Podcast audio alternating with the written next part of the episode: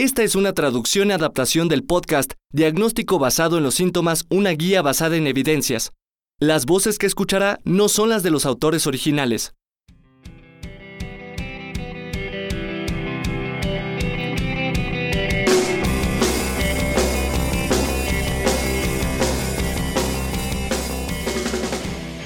Soy Adam Sifiu.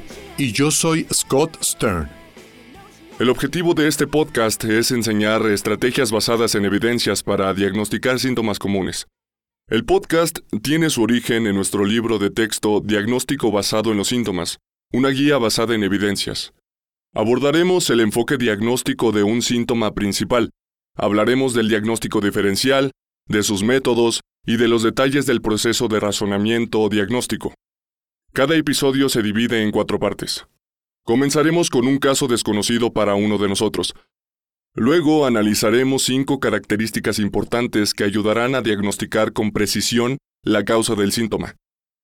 Después volveremos a nuestro caso y terminaremos con una revisión de información relevante. Conceptos erróneos comunes, aspectos que nos molestan o nos inquietan, y conocimientos relacionados con el síntoma estudiado. Los casos que comentamos proceden de nuestra experiencia clínica, pero nunca se revisarán casos de pacientes reales a fin de proteger su privacidad. La mayor parte de las veces presentaremos combinaciones de los expedientes de diferentes pacientes. El tema de esta semana es el dolor articular. Adam, ¿tienes algún caso que presentarme? Sí. Este es un caso muy reciente para mí. Se trata de un varón de 60 años, fontanero de profesión, Acudió a una valoración por dolor en la mano. Presentaba rigidez dolorosa en la mano de 10 años de evolución. Mencionó que siempre tiene molestias, pero con cierta frecuencia presenta agravamiento de los síntomas, y en ese momento el dolor es intenso. Durante esas agudizaciones, las muñecas y las articulaciones metacarpofalángicas se hinchan y se tornan calientes con rigidez matutina. La rigidez matutina no forma parte de su dolor de manos. Los analgésicos antiinflamatorios son útiles durante esos periodos, y el paciente informó que consume ibuprofeno con intensidad cuando se agudiza el dolor. Con más frecuencia toma paracetamol o no toma nada. También refiere dolor crónico y continuo en la rodilla. Las agudizaciones interfieren con su actividad laboral. El paciente es fontanero en Chicago así que trabaja con muchas tuberías frías. No tiene antecedentes personales patológicos de importancia. Informa que no ha sido valorado por ningún médico y que no recibe otros fármacos. En la exploración tiene aumento de volumen al nivel de las articulaciones de la muñeca, metacarpofalángicas e interfalángicas proximales y distales. No encontré nada más en la exploración. Las articulaciones no estaban inflamadas, no había sinovitis, las articulaciones se encontraban endurecidas, aumentadas de tamaño y deformadas. Es un caso interesante y un poco preocupante. Exactamente. Considerando que tuviste que estudiar a este paciente, ¿qué pensabas de su padecimiento? Con frecuencia vemos casos de pacientes con osteoartrosis, pero este no parece ser el caso. La enfermedad es episódica hay cierto grado de inflamación y hay inflamación de articulaciones atípicas. Los pacientes con osteoartrosis de las manos a menudo tienen afecciones de las articulaciones interfalángicas proximales y distales, pero este paciente tiene afección de las muñecas y de las articulaciones metacarpofalángicas. Por lo tanto, no parece osteoartrosis, Parece que es poliarticular y no monoarticular o unilateral. Y parece que es inflamatoria, asociada con rigidez matutina. Mi primer diagnóstico es una probable artritis reumatoide. La enfermedad es de lenta evolución. Tiene 10 años con el padecimiento y no se han descrito deformidades articulares, lo que es un tanto peculiar. Tampoco se describe hinchazón de tejidos blandos en esas articulaciones, sino más bien deformidades duras, lo cual ocurre con poca frecuencia. Pero sin duda mencionaría que mi principal diagnóstico es artritis reumatoide. ¿En qué otras poliartropatías inflamatorias hay que pensar? Muchos de estos diagnósticos no son aplicables porque tienen 10 años de evolución. La hepatitis B podría ser una causa, aunque sería inusual que no se hubiera hecho el diagnóstico después de tanto tiempo. El VIH podría hacerlo, pero es improbable que hayan pasado 10 años sin que le diagnosticaran un problema relacionado con VIH. La enfermedad del IME puede causar una poliartritis crónica, aunque esta parece muy simétrica, y no creo que tienda a ser tan simétrica. Podría sospecharse artritis psoriásica, aunque en ese caso tendríamos otros datos. Es demasiado tiempo para una endocarditis. Es posible que se trate de lupus. Es un varón de edad avanzada. No es la demografía típica, pero es posible. Es más común la enfermedad por depósito de pirofosfato de calcio. Yo también estaba pensando en eso. Se trata de un varón de edad avanzada con dolor crónico en la mano. Pensaba en osteoartrosis, pero también consideré diagnósticos como artritis reumatoide y enfermedad por depósito de pirofosfato de calcio. ¿Por dónde debe empezar la valoración? Sin duda solicitaría radiografías de manos, porque podrían observarse erosiones óseas u otras manifestaciones que ayuden al diagnóstico de artritis reumatoide, sin importar si tiene o no manifestaciones clínicas evidentes. Solicitaría velocidad de sedimentación globular y proteína C reactiva para cuantificar la inflamación.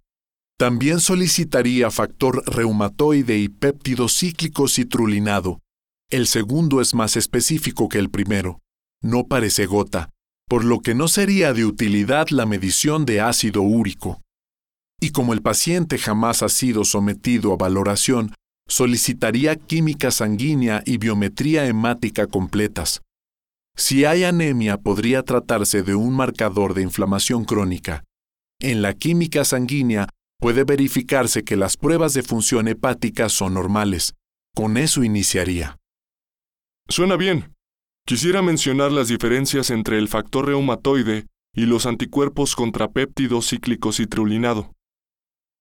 El factor reumatoide ha existido desde hace mucho tiempo y se ha estudiado en diferentes poblaciones.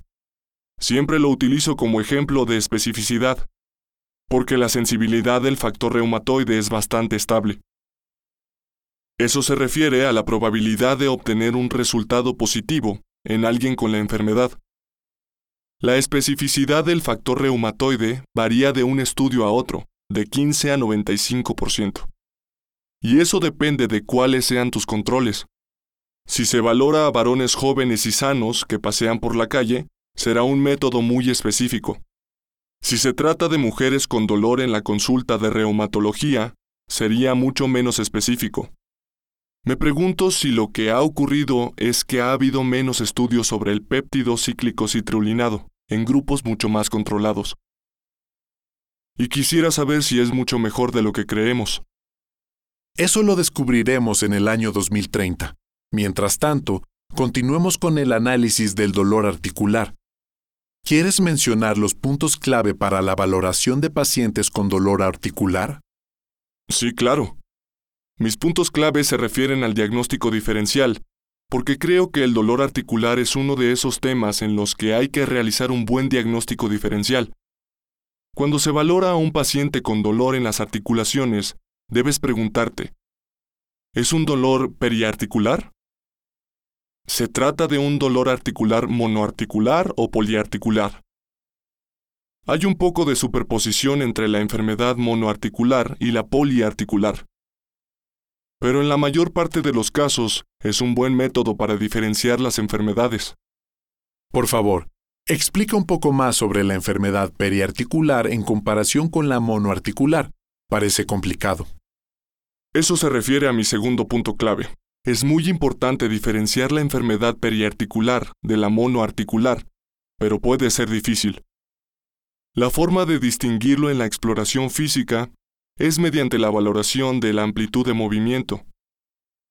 Algunos síndromes periarticulares limitan la amplitud de movimiento si hay mucho dolor asociado.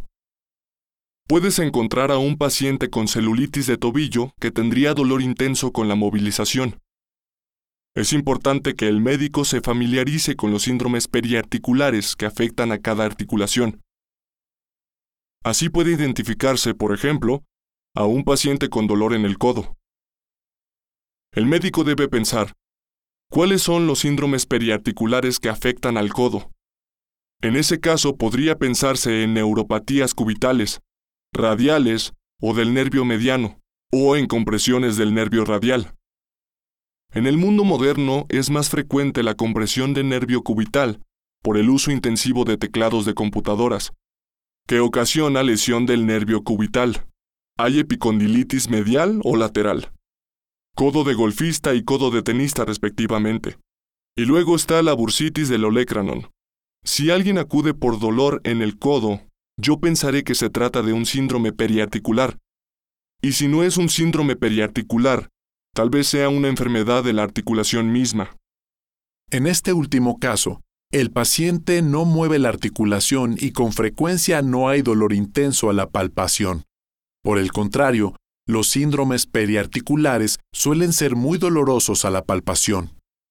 Podrías llegar a la conclusión de que se trata de una epicondilitis lateral o de una bursitis subacromial y en ese caso será posible identificar si es una enfermedad articular o periarticular. Así que mi tercer punto relevante es que al valorar una artritis monoarticular, esto no suele ser una enfermedad periarticular. Parecería evidente que el problema es la articulación misma. Y el siguiente punto es identificar si es un trastorno inflamatorio. Por fortuna esto suele ser fácil. Un estudiante familiarizado con la exploración física puede identificar el rubor, el calor, si la articulación está eritematosa y dolorosa, se trata de inflamación articular. Y puede compararse con la articulación contralateral. Por ejemplo, si se valoran las rodillas, éstas se ponen juntas y se coloca una mano en cada rodilla y se compara la temperatura. ¿Te refieres a tocar al paciente? Sí, es de la vieja escuela. El cuarto punto relevante, si es una artritis inflamatoria monoarticular, no se trata de gota. Debe realizarse punción articular. Más adelante hablaremos sobre cómo identificar si es gota, pero si este no es el caso, no existe una buena razón para retrasar la punción articular, porque con este método se llegará al diagnóstico de precisión. Retrasar el diagnóstico incrementa el riesgo en casos de artritis séptica, la cual puede ocasionar destrucción articular. Parece que hay cierta renuencia a realizar la punción articular. Es un procedimiento que debe realizar el médico. De acuerdo. ¿Quieres mencionar otro punto clave? Uno más. Ya revisamos las enfermedades periarticulares, las monoarticulares y los trastornos inflamatorios y no inflamatorios. Por último, revisaremos los trastornos poliarticulares. Y cuando se piensa en artritis poliarticular, es fundamental considerar el tiempo de evolución, si la enfermedad es aguda, subaguda o crónica. Esto podría ser difícil. Tienes que pensar, tienes que conocer el diagnóstico diferencial. Si se valora una enfermedad poliarticular aguda o subaguda, es muy probable que sea un trastorno infeccioso o posinfeccioso. Y podría pensarse en endocarditis bacteriana, fiebre reumática, artritis relacionada con infección por parvovirus u otras artritides virales para diferenciarlas de las enfermedades crónicas, que podrían ser más comunes como colagenopatías, artritis reumatoide o incluso artritis psoriásica. Tal vez una de esas artritis seronegativas que también podrían presentarse como enfermedad aguda. Esto se presta a confusión, pero si acude un paciente con seis meses de evolución, definitivamente no es endocarditis bacteriana. Eso es muy útil. Regresando a nuestro caso clínico, su padecimiento tiene 10 años de evolución. Es cierto. Así que era poco probable una enfermedad inflamatoria. Cierto. Eso modificó la lista de enfermedades que incluiste en el diagnóstico diferencial. Muy bien. Volvamos al caso. ¿Quieres contarnos cómo evolucionó este paciente? Como este paciente no había sido valorado en muchos años, se pidieron varios exámenes que incluyeron biometría hemática, química sanguínea, velocidad de sedimentación globular, proteína C reactiva, factor reumatoide, anticuerpos contra péptido cíclico citrulinado, hemoglobina glucosilada y lípidos. Solicité radiografías de ambas manos y de la rodilla izquierda, que era la que más le molestaba. Me enviaron la interpretación de los estudios radiológicos. Todas las articulaciones tenían datos de osteoartrosis y manifestaciones claras de enfermedad por depósito de pirofosfato de calcio.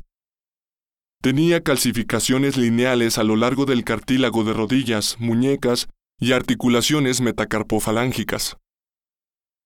Y esto concuerda con las manifestaciones clínicas, porque la enfermedad por depósito de pirofosfato de calcio se manifiesta como pseudogota, ¿correcto?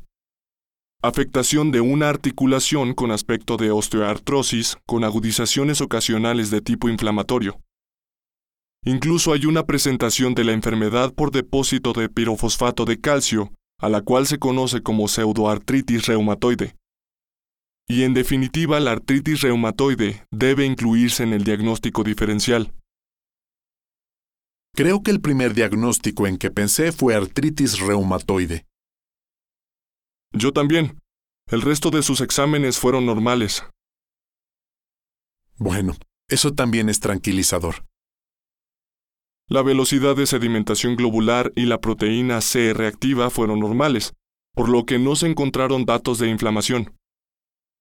En este podcast no hablamos mucho sobre el tratamiento, pero debemos recordar que la enfermedad por depósito de pirofosfato de calcio puede tratarse con paracetamol, analgésicos antiinflamatorios no esteroideos, colquicina. En la enfermedad crónica incluso se han utilizado la colquicina e hidroxicloroquina para controlar los síntomas inflamatorios. Muy bien, ahora revisemos la información relevante, los conceptos erróneos más comunes, aspectos que nos molestan o nos incomodan e información clave sobre el síntoma de este episodio. Adam, ¿quieres empezar con alguna información relevante? Sí, sin duda. Por lo que hemos mencionado, hay información relevante relacionada con la gota, si se presentan seis manifestaciones clásicas de gota, la razón de probabilidades es de 22. Y en tal caso, se habría confirmado el diagnóstico. ¿Cuáles son las características clásicas? Estas se describen con gran claridad en el libro Diagnóstico basado en los síntomas, pero las mencionaré a continuación. La artritis es recurrente, alcanza la inflamación máxima en un día. Algunos pacientes refieren el dolor como intenso y súbito, Suelen irse a la cama asintomáticos y despiertan en la madrugada con un dolor tan intenso que les molesta incluso el contacto con la sábana. Es un cuadro de inflamación recurrente que alcanza su máximo en menos de un día. Se trata de monoartritis con eritema articular. Y por lo tanto, confirmas que se trata de gota. Así que si hay afección de la primera articulación metatarsofalángica y artritis unilateral de esa articulación, corresponde con podagra, es decir, artritis unilateral tarsal. La artritis del antepié y el tobillo, la presencia de tofos en los estudios o el antecedente de hiperuricemia no son datos clínicos muy fiables. Otro aspecto interesante que se observa con poca frecuencia es que la inflamación del pie a menudo es tan intensa que hace pensar en la posible presencia de infección adicional en el dorso del pie. El pie suele tener un edema intenso. Puede ser difícil detectar que se trata de artritis solo de la articulación metacarpofalángica, porque con frecuencia se observa pie con edema intenso, y al iniciar la palpación de la articulación metacarpofalángica, el paciente salta y refiere un dolor intenso. Eso es cierto, a ningún paciente con gota le gusta que lo toquen. La información relevante que voy a mencionar es que la presencia de un nódulo reumatoide subcutáneo en un paciente con poliartritis es muy específico para artritis reumatoide, con una razón de probabilidad de más de 30. Esto explica por qué se les conoce como nódulos reumatoides. No son muy comunes, pero cuando se les encuentra son muy útiles para hacer el diagnóstico. Es correcto. Por eso, cuando me encuentro con un paciente con nódulos reumatoides, se lo menciono a mis estudiantes. ¿Tienes algunos conceptos erróneos que quieras comentar? Un error común es pensar que en un paciente sin fiebre no se encontrará una infección articular. Eso es falso. Encontrar fiebre puede apoyar el diagnóstico de un proceso infeccioso, pero lo contrario no es necesariamente cierto. De hecho, casi 50% de los pacientes con artritis séptica se encuentran afebriles, y un buen número de pacientes con un cuadro intenso de gota pueden presentar incrementos de la temperatura corporal. Esta es información que no es de utilidad. Si un paciente acude con fiebre muy elevada y una articulación muy inflamada, es probable el diagnóstico de artritis séptica. En ocasiones es muy complicado hacer el diagnóstico en personas con prótesis infectadas. La infección de las prótesis articulares en una persona posoperada no se manifiestan de inmediato. Suelen ser subagudas y rara vez se presentan con eritema y signos de inflamación, como las manifestaciones que se observan en una articulación natural. Si un paciente acude con una prótesis articular con síntomas de aparición reciente en esa articulación, si hay hinchazón o no es simétrica con respecto a la articulación contralateral, el paciente debe ser valorado de inmediato por un ortopedista. Estoy de acuerdo. En ocasiones se trata de un proceso infeccioso. A veces puede ser muy complicado porque después de la sustitución articular, toda la articulación se encuentra inflamada. Eso es cierto. Y muchas personas que no tienen la especialidad en traumatología no tienen experiencia en vigilar las articulaciones por periodos prolongados y verificar cuál es la evolución natural después del procedimiento quirúrgico. Exacto, muy bien. Ahora revisemos los aspectos que nos molestan o nos incomodan. Algo que me causa molestia son los estudios de anticuerpos antinucleares o ANA. Es ilógico solicitar análisis de ANA para pacientes que no tienen manifestaciones que hagan sospechar lupus eritematoso sistémico. No se trata de solicitar la medición de estos anticuerpos a cada persona que acude a consulta con un poco de dolor y fatiga. La especificidad de los ANA en personas con riesgo de padecer la enfermedad es de 45%. Y eso significa que en 55% de los pacientes podrían obtenerse resultados positivos falsos. Es una proporción muy elevada y solo le das a los pacientes un motivo de preocupación para toda la vida. Por otra parte, la sensibilidad de la medición de anticuerpos antinucleares es bastante alta, por lo general de alrededor de 96%, de forma que, si el resultado de ANA es negativo, se ha realizado un buen trabajo para descartar lupus, pero cuando se realiza el estudio en una persona con bajo riesgo, se está realizando una apuesta en la que muy probablemente el resultado será negativo. De acuerdo. Algo que me molesta es revisar a un paciente que refiere dolor articular a través de la ropa. Resulta exasperante la frecuencia con la que la gente hace esto y no realiza una valoración adecuada de la articulación. Recuerdo un caso que valoramos en el servicio de urgencias. El paciente acudió con dolor en la rodilla y un becario lo exploró por encima de la ropa. Estableció el diagnóstico de osteoartrosis. Entonces le pedí al paciente que se quitara el pantalón y observamos que tenía herpes zóster. La exploración inadecuada llevó a un diagnóstico incorrecto. Así que un recordatorio para todos los becarios. Cuando un paciente refiera que tiene dolor en algún sitio, es necesario realizar la exploración en forma adecuada. Recordemos que las partes de la exploración física son inspección, palpación, percusión y auscultación. En ocasiones, solo observar al paciente es de utilidad para el diagnóstico. Vayamos a nuestra última sección, la información clínica clave. A menudo la causa de un dolor articular no se encuentra en la exploración dirigida de la articulación afectada, sino durante la exploración general. Pensemos en el caso de un paciente que acude con dolor articular, pero que también refiere diversas manifestaciones como fiebre, erupciones cutáneas, un soplo cardíaco, modificaciones ungueales o frote pleural. Toda esta información será de utilidad para el diagnóstico, en lugar de solo poner atención a las lesiones cutáneas. La presencia de lesiones cutáneas y dolor articular puede sugerir endocarditis, artritis psoriásica, lupus eritematoso sistémico, artritis reactiva o artritis viral. A veces estas lesiones cutáneas son inespecíficas, pero con mucha frecuencia son bastante específicas y ayudan a establecer el diagnóstico, sobre todo al considerar el resto de las manifestaciones clínicas del paciente.